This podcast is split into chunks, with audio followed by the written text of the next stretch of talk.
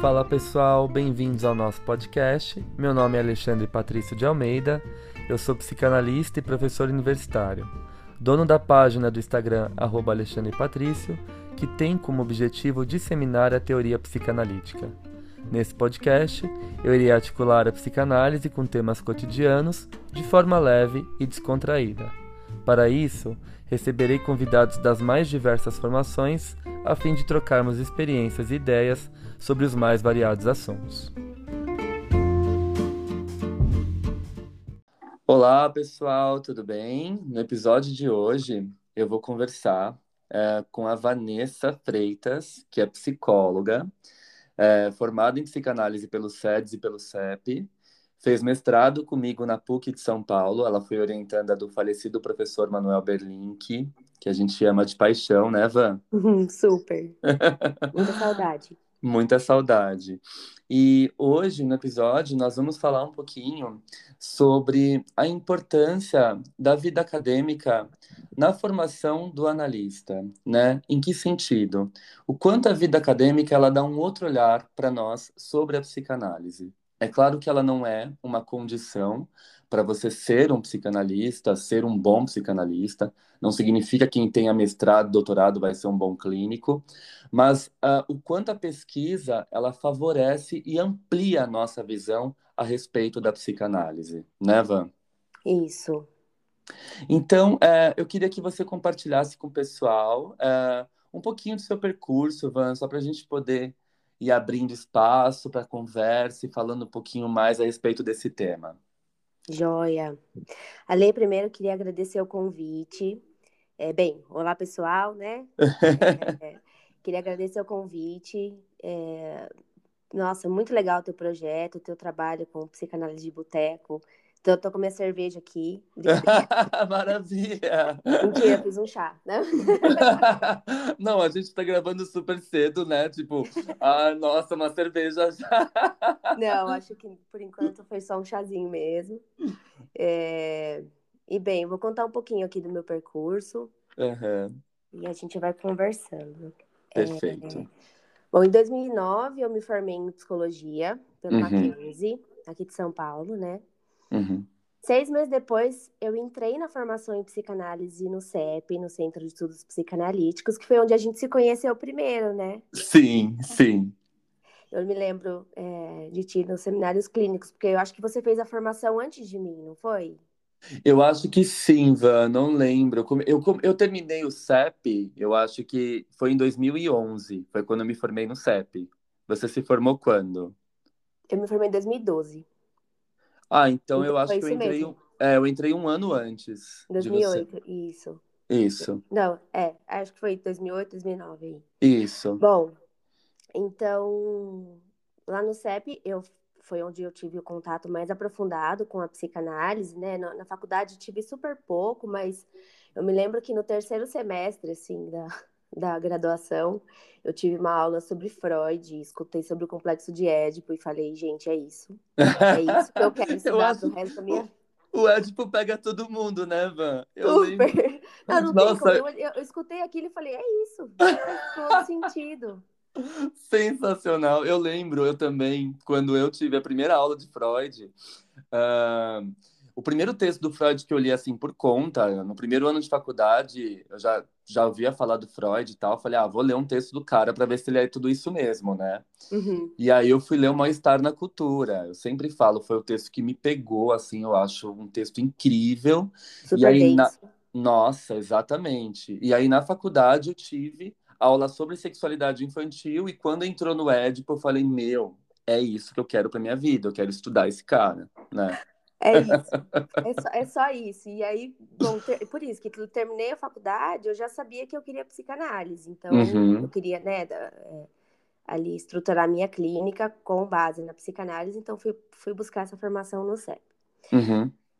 Durante a formação, eu fui convidada pelo, pelo Ernesto, Ernesto Duvidovich, Uhum. Eu falei o sobrenome certo dele, né? É, falou. É, para fazer parte da equipe de triagem da Uhum. clínica do CEP, né? Que eles têm Uhum. uma clínica de atendimento, é, onde a gente fazia os atendimentos das pessoas que, que queriam fazer análise, a gente acolhia né, esse primeiro pedido, encaminhava para os analistas, eu também era analista da rede. Você chegou uhum. a ser?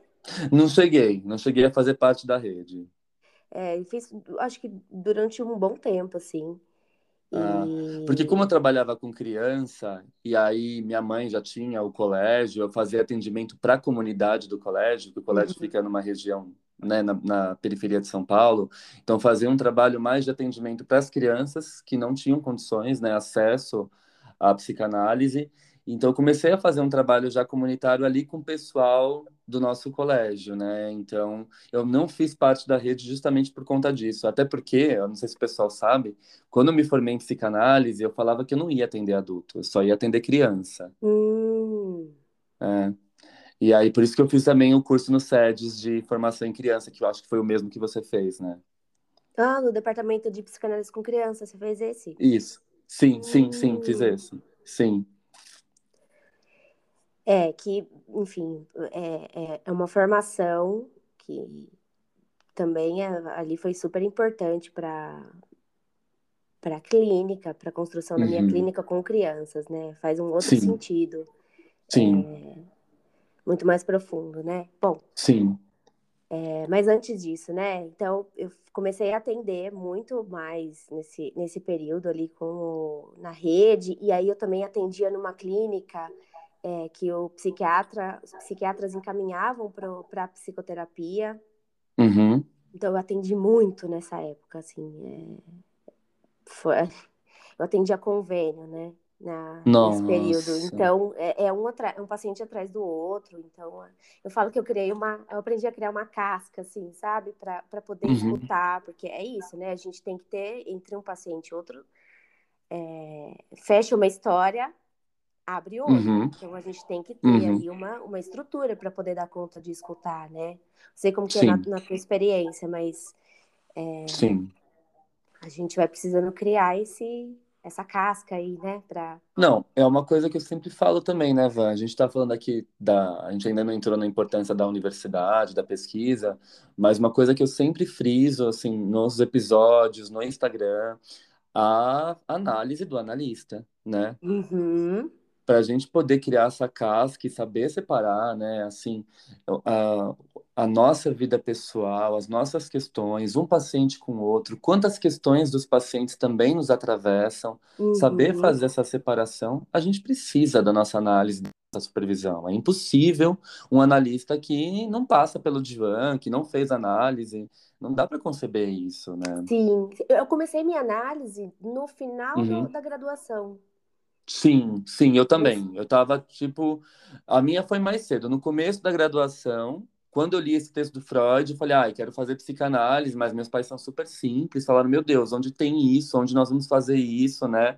Uhum. É, é, deve ser caro, aí, enfim, acabei achando uma psicanalista que cobrava um preço super legal, comecei a fazer uma vez por semana, nossa, uhum. e minha vida foi ganhando um outro contorno, né? Um outro sentido. Então, eu acho que a minha formação começa com a minha análise pessoal, né? Eu acho que isso toca a gente profundamente, né? Sim, na, na experiência, e a gente vai poder nomear o que, o que a gente vive. Perfeito. E é o que você falou da formação, né? Faz parte do que a gente chama de tripé. Sim, sim. Né, que é o estudo, a, a supervisão e a análise para poder dar conta de, de escutar alguém, Perfeito. Perfeito. Poder escutar alguém tem uma, uma estrutura, requer uma estrutura aí, um investimento muito intenso, né, Ale?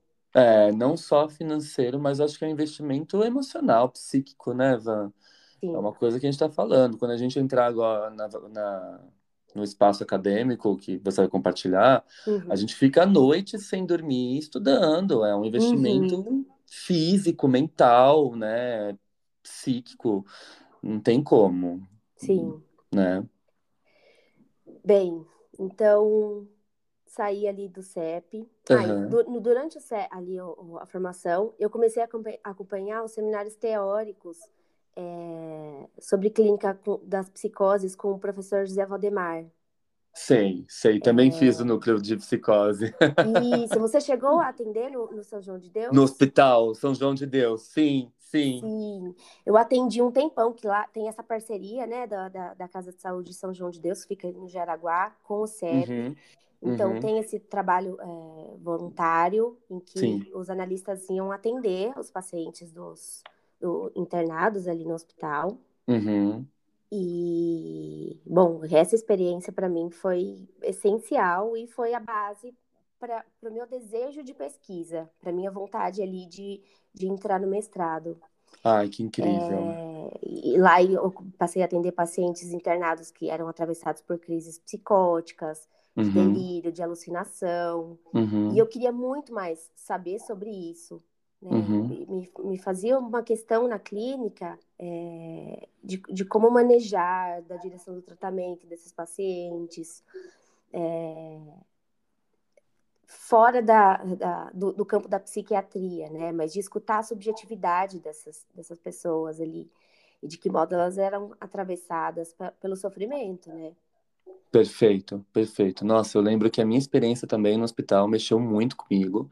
Uhum. Foi a primeira vez que eu tive contato assim com o hospital psiquiátrico mesmo, em pacientes né, no estado psicótico. E nossa, eu acho que isso deu também outro sentido para minha prática profissional, de escuta, uhum. de da gente poder sair daquele lugar confortável que a clínica nos coloca também, porque uhum. por mais que a clínica tenha desafios, a realidade hospitalar é, com pacientes psiquiátricos é outra, né? É outra. É Sim. outra. É. Ser atravessado por outros profissionais ali também. Então, uhum. não é só uhum. né, a, a transferência ali no, com o paciente, você e o paciente ali, né? Mas tem, tem a instituição, tem os profissionais, tem a, a família. Perfeito. Então, tem que lidar com todo esse, esse campo aí. Perfeito. É, mas alguns pacientes que eu atendia, uhum. iam para, depois da internação, iam para a minha clínica particular. Uhum. Então, eu terminei a formação no CEP, e aí eu entrei na formação em psicanálise com criança lá no, no SEDES. Uhum. É, porque eu atendia criança, então eu sentia a necessidade aí de um estudo mais aprofundado dessa clínica, né? Uhum. É, e lá a gente tem, além de Freud, a gente estuda também o, uh, outros psicanalistas contemporâneos a Freud, Klein, Winnicott. Então, Winnicott. Uhum. Sim. E, bom, mas aí voltando para essa época em que eu fazia supervisões dos casos é, que eu atendia no hospital com o professor José, José Valdemar, né? Uhum. E, e, aí, numa dessas supervisões, eu disse para ele que eu estava com vontade de fazer mestrado, que eu queria aprofundar a pesquisa é, fazer uma pesquisa sobre a, a clínica das psicoses. Uhum. Eu tinha muita vontade de estudar mais e de, e de, de, fato, né, ter, ter, um aprofundamento nesse, nesse campo. Uhum. E porque os atendimentos desses pacientes me faziam, me faziam um enigma, sabe? Eu fico, com muitas certeza. vezes eu ficava com um baita ponto de interrogação no meio da testa, assim, de, uhum. o que eu faço agora, né? Sim, sim, sim. É... E aí, eu tinha atendido um paciente na, na, na no São João de Deus que veio para minha clínica particular uhum. e, e ele fazia uma demanda comigo que eu interpretava como uma demanda de amor. Uhum.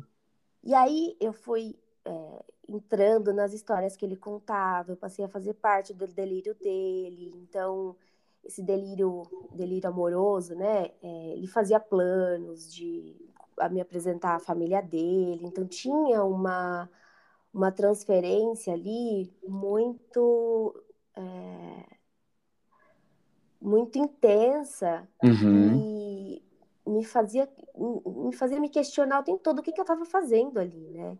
Nossa, que incrível, Vã. Que incrível. E você compartilhar isso com o pessoal que está ouvindo, eu acho que vai servir para dar, sabe, uma referência, até porque eu acho que é um momento que todo mundo passa. É, uhum. Tem pacientes que a gente chega para ouvir, para estudar, para aprender, e aparece esse ponto de interrogação no meio da testa. Adorei a sua metáfora. Uhum. E, o que eu faço, né? Será que eu estou fazendo certo? O que que eu tô, o que que eu tô fazendo por esse paciente, Uhum, né? Será que eu não estou perdendo tempo e gastando o tempo dele? uhum. Né? Eu acho que essa angústia, ela é muito comum para nós que atendemos, que trabalhamos na clínica, que estamos aí, né, lidando com o sofrimento psíquico, né? Sim, importante e necessário, né? Porque tira a gente do, de uma posição de, de saber, né? De uma total. suposição de saber o tempo todo que coloca a gente num, num lugar assim de que, né, eu sou, eu sei tudo sobre o outro. E é totalmente o contrário, né? Chega Exato. alguém ali pra gente atender, a gente não sabe nada sobre aquela pessoa. Perfeito, perfeito, Vá. Uhum. É, exatamente. E bem, aí foi então que o, o José Valdemar ele, ele me apresentou para o professor Manuel Berlink. É, e, e, assim, o contato com, com o professor Manuel foi, vou falar bastante dele agora aqui, foi Ah, essencial para minha formação clínica. Uhum. E aí, em 2014, eu entrei para o mestrado no Uhum. Laboratório de Psicopatologia Fundamental, que era inserido no programa de estudos pós-graduados em Psicologia Clínica da PUC. Uhum. É, no, no, pelo instinto núcleo de psicanálise, né? Então, depois do falecimento do professor Manuel, que foi em 2016, Uhum. é, tanto o laboratório de psicopatologia fundamental quanto o núcleo de psicanálise na PUC foram, foram extintos, né? E É. os orientandos do professor Manuel foram encaminhados ali para continuar a orientação com outros professores da, da psicologia clínica. Uhum. Uhum. É, e esse período foi essencial para minha formação.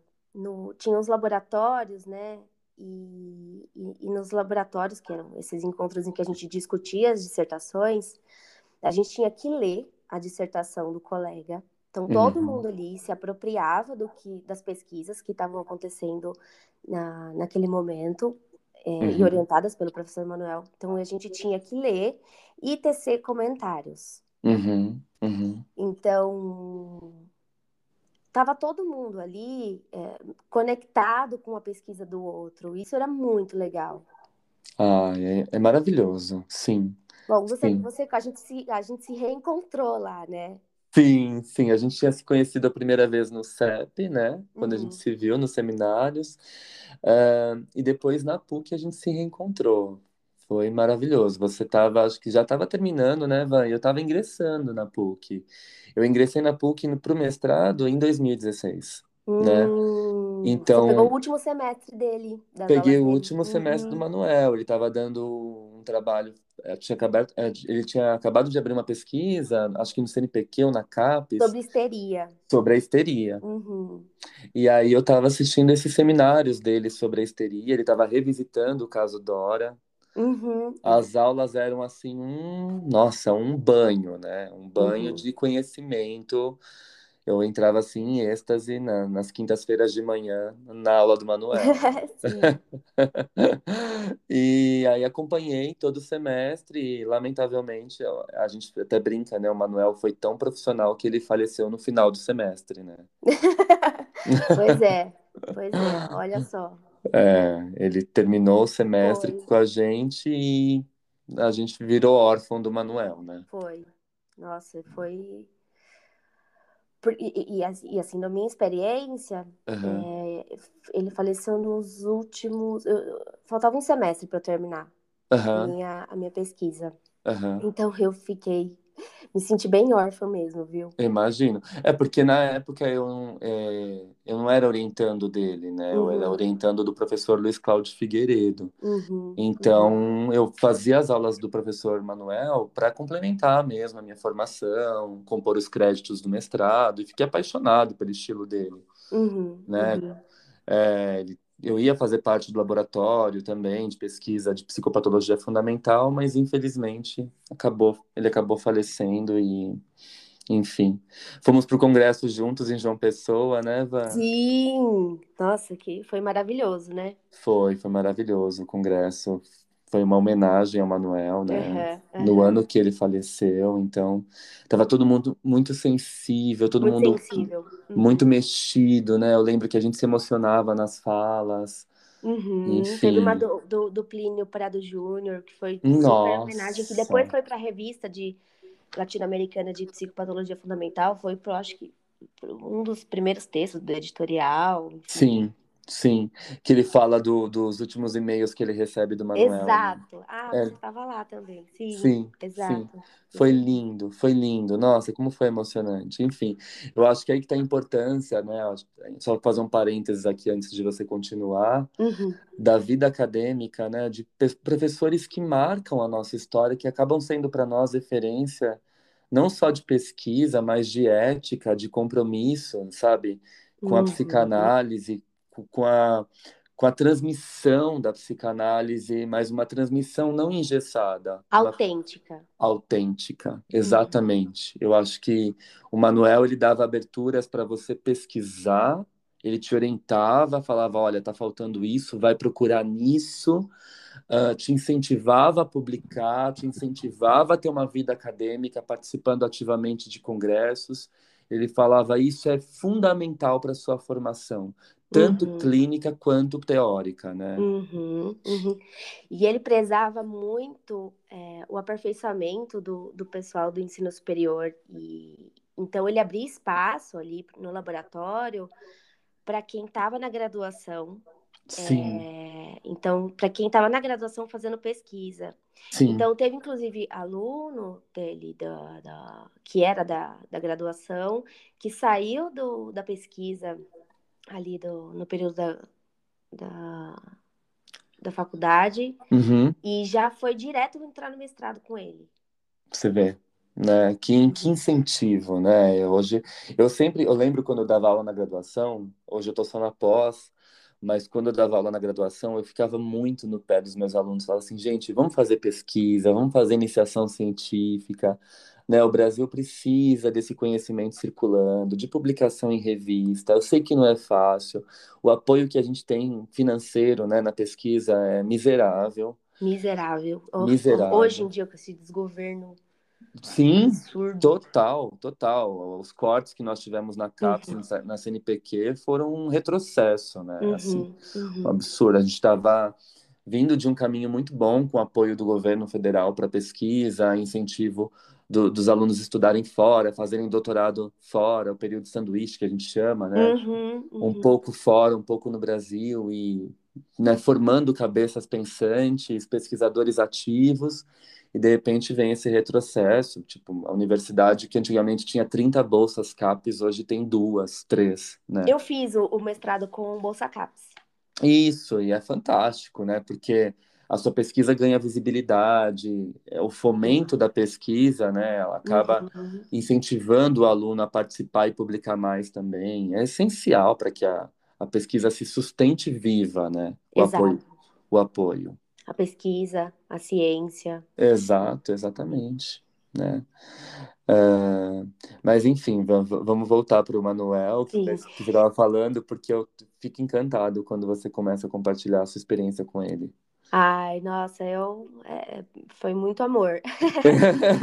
E, e eu fiz essa pesquisa com muito amor, né? Então, acho que eu vou, eu vou tentando transmitir isso aqui Uhum, é, para o pessoal também, né? uhum, E, e bem, o Manuel ele prezava muito a qualidade nas pesquisas, né? uhum, E, e a importância, como você estava falando, da, da disseminação e da transmissão.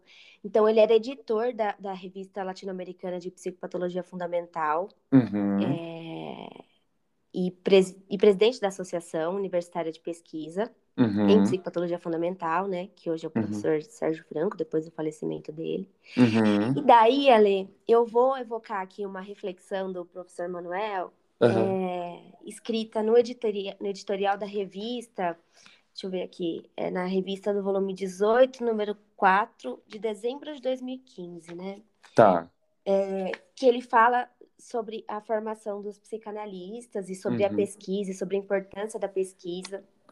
uhum, É, Então, vou, vou abrir aspas aqui. tá. Então, ele fala assim: a formação de psicanalistas clínicos que levam em consideração a natureza subjetiva da sua prática deixou de ser monopólio de sociedades e associações tradicionais de formação, como a Associação Internacional de Psicanálise, a IPA, né? Uhum. Que é uhum. interessante também, ah, só parênteses aqui, que a IPA, ela foi proposta por Freud em 1910, uhum. né? Num congresso, é, que eu não vou saber falar o nome desse congresso aqui, é, que foi uma maneira do Freud de proteger a psicanálise dos desvios, e, uhum. tanto na formação dos psicanalistas como na difusão das bases teóricas, né? Uhum. É, então aí já tinha, olha, desde os primórdios essa preocupação com a qualidade da, da formação do, dos psicanalistas, né? Perfeito. É, bem, agora voltando aqui para as aspas. É, então, como a Associação Internacional de Psicanálise e a Miríade Institucional Lacaniana passou também a ser realizada por outros institutos de formação. Uhum. Todas essas transformações afastou a clínica da ortodoxia baseada nos escritos e no ensino de mestres e passou a depender parcialmente da contingência prática. Uhum. É... Então ele continua aqui. A universidade solicita, além do ensino magistral, a pesquisa científica e os psicólogos clínicos e psicanalistas precisam parar de repetir o que o mestre diz e precisam se voltar para a investigação que não suporta a ortodoxia magistral. Nossa! né? emocionante, emocionante, emocionante. O ensino magistral, como se sabe, só é possível com a manutenção da relação mestre e aluno. Hum. Então, é, ele vai fazer essa diferenciação entre o aluno e o estudante, que é muito legal, assim. Ele trazia é, muito isso nas, na, nos laboratórios, né? Uhum. Então, para falar o que, que é isso. Então, para pesquisa, então volto aspas aqui. Para pesquisas, para que a pesquisa se desenvolva, a relação mestre-aluno precisa evoluir para uma relação entre estudantes. Nessa nova orientação, o mestre se transforma num estudante entre estudantes. É verdade Nossa. que um estudante mais experimentado nos, fazer, nos afazeres da investigação científica. Mas nessa nova circunstância, não há lugar nem para o mestre e nem para o aluno. Quem pesquisa é o estudante. Então, aqui ele resgata uma, a, a, no dicionário o que, que, quer dizer aluno, né? É, então, vou falar só um, um outro conceito aqui. Então, uhum. aquele que foi criado e educado por alguém, por mestre ou preceptor, educando, indivíduo que recebe instrução ou educação em estabelecimento de ensino, discípulo, pessoa de parco saber em determinada matéria, ciência ou arte e que precisa de orientação e ensino, aprendiz. E o dicionário também se refere à etimologia da palavra é, que é alunos, uhum. que quer dizer criança de peito, lactente, menino, aluno, discípulo.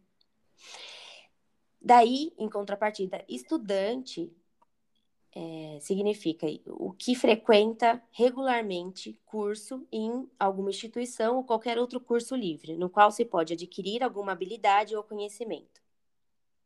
Nossa. Então, estudar, isso no, continua aqui no texto, né? Ele se refere a aplicar o espírito, a inteligência e a memória para aprender, adquirir habilidade ou conhecimento. Isso ainda do, do dicionário. Uhum. Procurar compreender através da reflexão, meditar, refletir. Então, aluno é infantil, com pouca vivência e menos experiência, necessitando se apoiar no mestre. O estudante, por sua vez, possui autonomia porque deixou de ser aluno, conseguindo formular uma vivência enigmática e obscura que precisa ser compreendida. Reconhece assim que a experiência do mestre é insuficiente para a compreensão do fenômeno. O estudante possui, pois, um caso clínico, então aqui no caso, né, na, na, pesquisa em psicopatologia fundamental, que a gente sempre baseava a pesquisa num caso clínico. Sim. Com sua natureza singular, obscura e enigmática, que ele leva à pesquisa. Para uhum. ser estudante, o futuro clínico deixa de ser aluno e passa a ter uma vivência. Mas essa prática não pode se transformar numa profissão que não estimula a pesquisa, o trabalhador precisaria, assim, se transformar num estudante, promovendo o avanço do conhecimento científico e o aperfeiçoamento da clínica. Eu acho que, né, resumiu tudo que você queria trazer nesse, nesse é, encontro de hoje aqui, né, Ale? Nossa, eu tô assim, não tenho nem como te agradecer por ter levantado esse recorte dele. Que, que delicadeza, como o Manuel era cirúrgico, era preciso nas palavras dele. Eu não conhecia esse texto, é, mas eu acho que é o resumo do, do nosso episódio de hoje. Eu acho que é, o estudante é quem vive o conhecimento ativamente, uhum. se inquietando, se questionando, procurando as causas, as origens, as explicações ou não, promovendo uhum. mais perguntas, mais dúvidas, né? Uh, é aquele que está movido pela inquietude. Uhum. Né?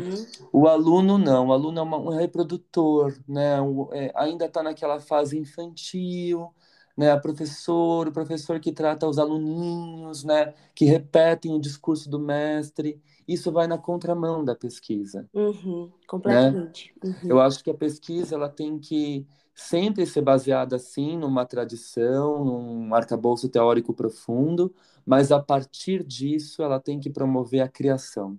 Uhum. Né? Então, como você falou, aquele seu paciente te causou angústia, te uhum. trouxe uma sensação: o que eu estou fazendo? Uhum. Então, eu vou mergulhar na pesquisa, vou escrever esse caso e vou investigar como uma estudante né, promovendo costuras aqui e acolá, ou não, ou questões, a partir desse caso que me causou incômodo, que me causou inquietações. Exato. Né? Exato. E, e foi nesse sentido que eu posso dizer hoje que durante o mestrado, um dos maiores ganhos que eu tive foi aprender a saber não saber. Sim. Né? Chega na clínica para escutar alguém, como a gente estava falando há pouco, é, escutar alguém que eu não conheço, sem um saber prévio sobre ela, sem uma nosologia que vai colocar essa pessoa em, em um livro, né, em uma classificação prévia. O encontro com um paciente que, aí usando as palavras do professor Manuel, né, que é esse encontro obscuro e enigmático. Sim. E, e para que a gente possa emitir qualquer fala ou saber sobre o outro, a gente precisa antes escutar. Nossa, fantástico. Uhum. Fantástico, Van. É, eu penso muito nisso, por isso que eu fico no pé dos meus alunos para pesquisa. É claro que a gente fala, né? Não é a pesquisa que vai garantir que o cara vai ser um bom clínico, que a pessoa vai ser um excelente profissional. Não é isso que a gente está querendo falar. Mas o quanto esse campo da pesquisa ele abre para diversos universos, né? Ele coloca a gente frente ao nosso não saber. Porque você chega lá e você vê pessoas que têm um conhecimento vastíssimo, que estudaram a obra do Freud de cabo a rabo, do Lacan, do Winnicott, e você está começando, uhum. né? E você fala, poxa, eu não sei nada, cara, eu, eu preciso aprender agora, eu preciso correr atrás, sabe, investigar, é, e é difícil, né, Van? Quantas horas a gente investe, investe. do nosso dia sabe? A gente uh, fica sem dormir escrevendo, às vezes estuda tanto para sair meia página, né? É tão difícil a escrita, né, Van? Sim, sim, super. A gente são horas e horas de dedicação. E, e, e sabe, você está falando disso aqui, eu, eu lembrei de um de, de, como é importante a gente ter. Você falou da criação, né? Me fez uhum. pensar no Winnicott e, e, e, me faz pensar também na curiosidade da criança. Sim. A gente precisa sim. ser tão curioso quanto uma criança é, né? Quando começa a conhecer o mundo, né? Sim, sim. Eu acho, eu lembro quando eu entrei no mestrado também, eu me senti muito angustiado porque eu falei, eu não sei nada, né? Uhum. É, eu achava que eu sabia, tinha lido as obras do Freud, tinha estudado psicanálise nas formações, participava de grupo de estudos, uh, mas o mundo acadêmico ele exige é, todo um formato, uma metodologia que a gente desconhece, uhum, né? Uhum. Eu não posso chegar e falar assim, ah, eu eu acho que meu paciente tem isso porque de acordo com isso é isso, acabou. Não, você tem que problematizar né, e mergulhar a fundo daquele tema que você está pesquisando, né, sobre Sim. aquele tema que você está pesquisando. E Ale, quem fez isso melhor do que Freud, né? Não é? Que estava ali, foi arrebatado pelas histéricas ali da, da época Né? Sim. E, e, os médicos ali, tá, dentro do seu saber, tá, ficavam putos na vida, porque sim, sim. Porque eles não conseguiam lidar com, com aquelas mulheres que traziam sintomas que a medicina não conseguia tratar. E aí o Freud foi lá, ficou curioso, né? Foi arrebatado por essa por essas, é, essa subjetividade e foi estudar e foi Exato. se aprofundar. Exato. Nossa, lindo, Van. Sim, total. Concordo super. Eu acho que é, foi a partir do não saber que a psicanálise nasceu, né? E hoje ver a psicanálise sendo ameaçada pelo, por um dogmatismo, por um engessamento, é preocupante, né? Uhum. Eu acho que a universidade tem um texto lindo do Freud, né? Sobre. Eu esqueci o ano agora, mas ele, é, o texto se chama deve-se ensinar a psicanálise nas universidades? Ah, sim, sim. É lindo. É lindo esse texto. E aí é, ele fala, ele fala assim, olha, certamente um psicanalista não se forma pela universidade. Né? Uhum. Um psicanalista não vai se formar psicanalista pela universidade. Mas uma universidade que tem a psicanálise no seu currículo não tem nada a perder com isso, uhum, uhum. né?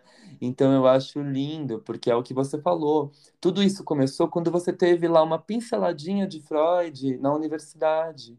Sim, né? e que me criou uma super curiosidade, né? Porque eu falei, que, what the fuck? O que, que é isso de complexo de Édipo, né? Quero saber mais disso. Sim, sim, exatamente.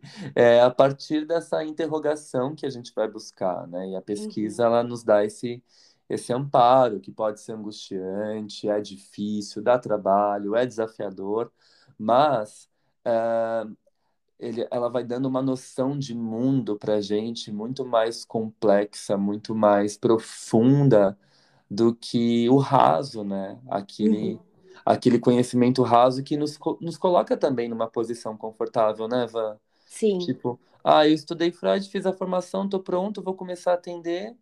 E não, não é só isso, né? Na universidade a gente tem contato com tantos outros autores, na, na no mestrado, no doutorado, com tantos pesquisadores. Você conversa com um colega, ah, minha pesquisa é sobre Klein, a minha pesquisa está tomando como base o Winnicott, a minha pesquisa está tomando como base Lacan. E aí você começa a trocar ideia e ler a pesquisa do outro. Meu sim. Deus, como o seu mundo vai abrindo, né, Van? Sim, sim. E, e, pensar nesse sentido, né, dessa eterna construção, né? Porque quando é que a gente se diz psicanalista? Exato. Quando, Exato. quando que a gente começa a se nomear, já que não tem uma graduação, não tem uma formação né, que, que faz com que você saia com um título. Sim. Né? Esse é o mais incrível da psicanálise, né? Pensar que a gente está sempre em formação, sempre, a nossa formação está sempre em construção, né? Sim, eu acho que movida sempre por essa eh, criatividade, essa curiosidade do buscar infantil que você trouxe Sim. como metáfora, e eu achei lindo. Eu acho que o pesquisador, é essa criança curiosa, né? Total. É... E aí, você está falando isso, eu pensei no em trazer aqui, uhum. ah, enfim, literatura eu amo de paixão, ah. Clarice Lispector, ah. né? Ai, amo de paixão também. Vou trazer, vou trazer ela um pouquinho aqui para conversar com a gente também. Tá. É... Então, é... aí só para contextualizar, né? Depois uhum. do mestrado eu, eu terminei a formação no SEDES durante o mestrado. Uhum. Daí, depois que eu terminei a pesquisa, fui fazer a monografia e lá eu escrevi sobre o caso de uma criança que tinha uma inibição na fala e no brincar. Uhum. Aí, hoje, essas, mês passado, foi lançado um livro que se chama Volume 4, do livro Psicanalista na Instituição, na Clínica, no Laço Social e na Arte, que era organizado pela psicanalista Michele Roman Faria. Uhum. E eu escrevi um capítulo nesse, nesse livro que fala sobre esse caso. Ai, que incrível! E aí eu ilustro com esse conto da Clarice Lispector, que é, vou só resumir aqui, não vou, tá, não vou tá. ler, chama Legião Estrangeira.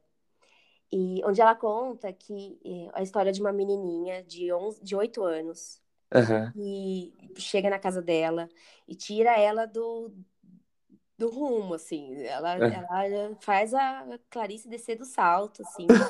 porque a menina é irritantemente sabida. É. Então ela fala assim, ai, meninos não devem ser criados assim. Então, ai, você não pode beber leite com manga.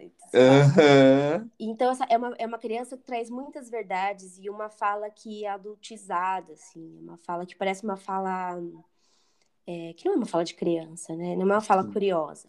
Sim. E aí essa menina, de repente, se encontra ali é, com um pintinho que a Clarice trouxe para os filhos é, e ela olha para aquele pintinho e ela fica arrebatada, assim, uhum. ela fica encantada e ela começa a olhar e a Clarice vê ela olhando e aí ela ela olha para aquele pintinho e fica querendo ir, mas será que eu vou? Mas será que eu não vou? Né? Será que eu cedo a esse desejo?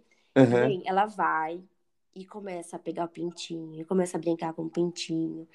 E aí a Clarice fala é, de um jeito tão bonito que ali ela vê nascer uma criança. Nossa, que é, nossa, esse conto, ele é lindo.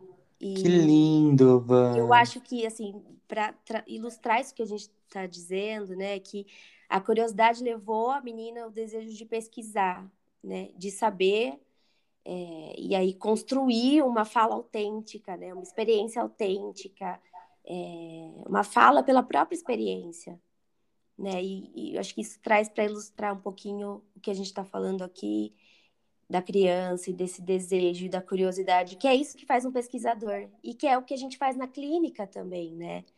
Sim. A cada caso que chega, a gente vai atrás de tentar entender o que, que, o, o que, que a gente faz com, a, com, com muito respeito, né? Com aquilo que a gente está escutando do outro que está ali contando algo da sua intimidade, assim, algo que a gente tem que respeitar muito, né, Ale?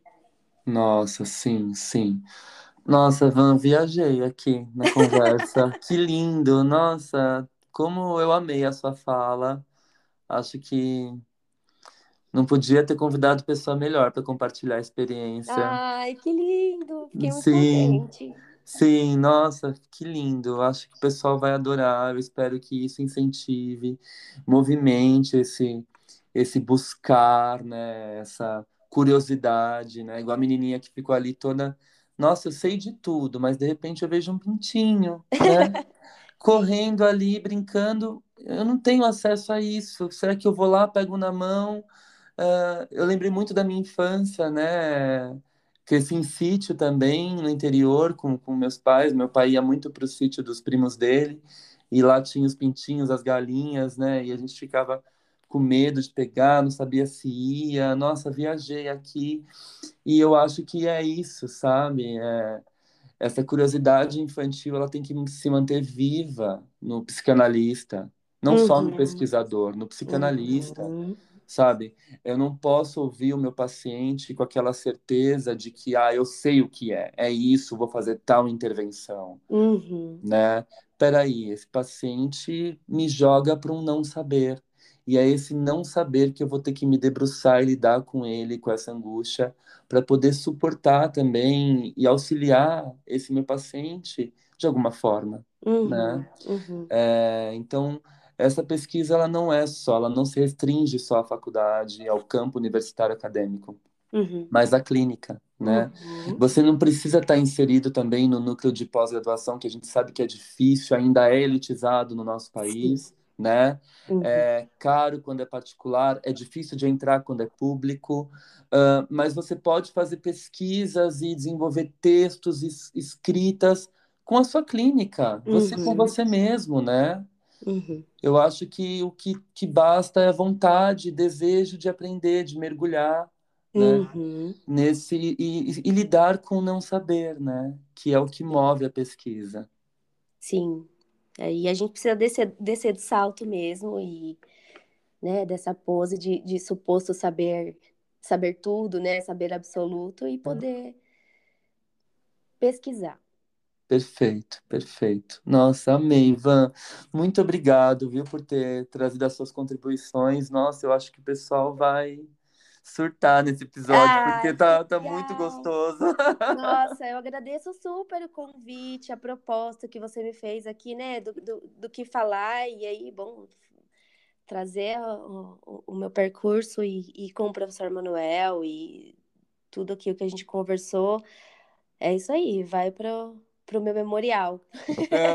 Com certeza, com certeza. Eu acho que é, a gente poder compartilhar isso com todo mundo é muito rico, né? Dá, dá sentido. É a clínica do testemunho, como diria o Ferenc, né? Uhum, a gente uhum. poder testemunhar a nossa experiência, eu acho que ao mesmo tempo que dá contorno para nossa subjetividade, também é uma orientação para o outro, né? É um, Sim, para é? assim, além de um sentido de, de uma identificação imaginária, que eu acho uhum. que não, não é por aí, né? Uhum. E acho que não é o que você vai tentando fazer aqui uhum. é, com, a, com a tua proposta, mas é de poder é, e, encontrar um laço simbólico, entrar no laço social. Perfeito. É, para além, e, e, aí a, a história do, do, do, mestre e do, e do estudante é importante, né? Perfeito. Para ultrapassar o mestre, né? da identificação imaginária com o mestre. Sim, sim. Nossa, Ai, total. Ale, obrigada pelo convite, fiquei muito contente, viu? Imagina. Espero que gostem. Ah, eu acho que o pessoal vai gostar, sim, tá, tá lindo, adorei a conversa, que leveza, sabe, trazer um tema tão importante que é a pesquisa, que é o psicanalista inserido no mundo acadêmico, né? Ou se não fazendo uma pesquisa autogerida em primeira pessoa por si próprio, né? Uhum. É, eu acho que tudo isso é válido e abrir o pensamento do pessoal e compartilhar essa experiência da vida acadêmica que às vezes fica tão ali no mito, né? Não, uhum. não sabido, fica tão velado, né? uhum. né? Ninguém fala disso, ninguém compartilha o percurso. Acho que a gente precisa abrir espaço para isso né? Eu acho que isso gera muito enriquecimento. Muito rico. Nossa, é. nossa conversa foi muito rica. Muito obrigada. Imagina, eu que agradeço, viu, Van? Obrigado, um beijo. Um beijo, tchau, tchau. Tchau, tchau. Tchau, tchau, tchau, tchau gente. Obrigado.